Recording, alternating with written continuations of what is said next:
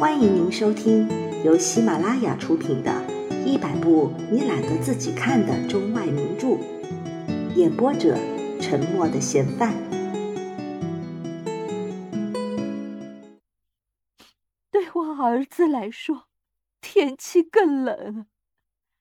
老妇人说着，又哭了起来。她的啜泣声渐渐从他耳边消失了。床上很暖和。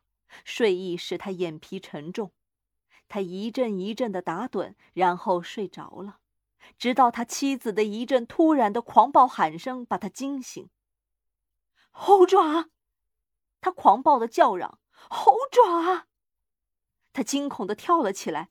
那，他在哪儿？出了什么事儿啊？他的妻子跌跌撞撞的从屋子的另一边向他走来。我要他。他平静地说：“你没有把它毁掉吧？”在客厅里，托架上面。他回答，感到很惊奇。为什么？他的妻子又哭又笑，弯下身来吻他的面颊。我才想到他，他歇斯底里的说：“为什么以前我没有想到他？为什么你没有想到他？”想到什么？他问道。另外两个愿望啊，他很快的回答。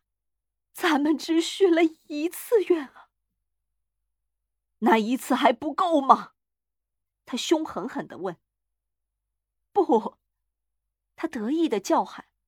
咱们还要许愿一次，快下去，去把它拿来，许愿让咱们的孩子复活。老头在床上坐起来，掀开被子，露出他那颤抖的下肢。天哪，你疯了！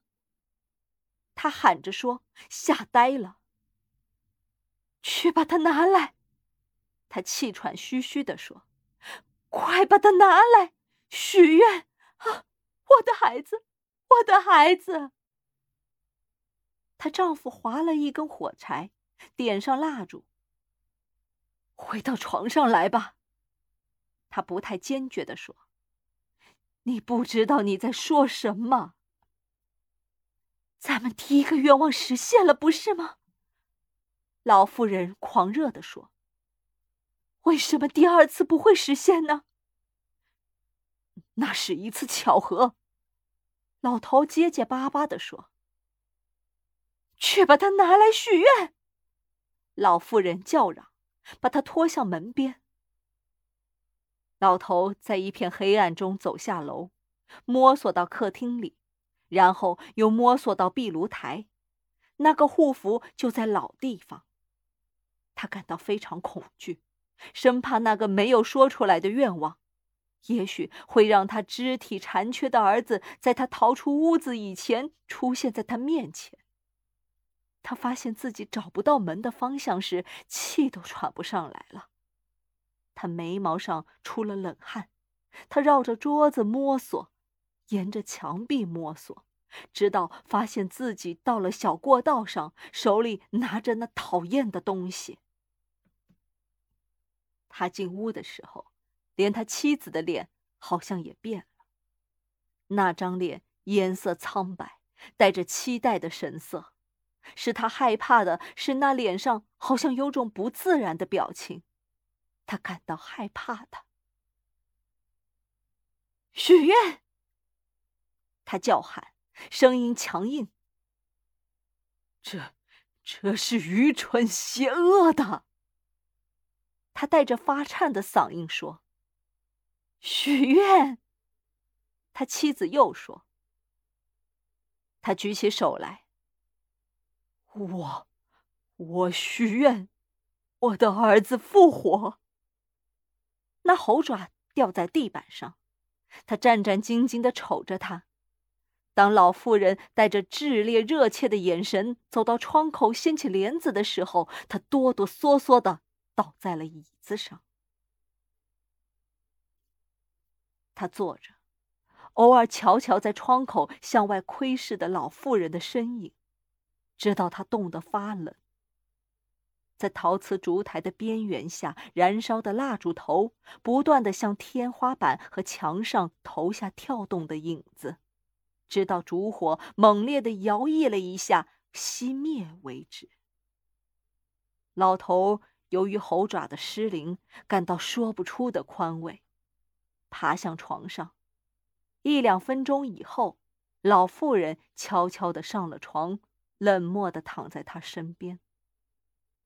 谁都没有说话，两口子都静静倾听着钟发出滴滴答答的声音。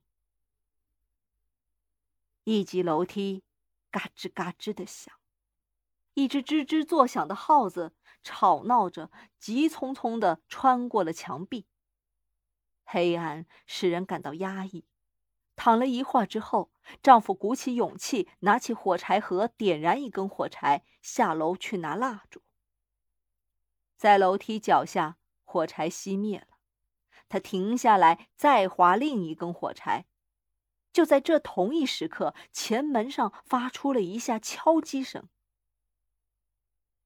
这声音是那么轻巧，几乎听不见。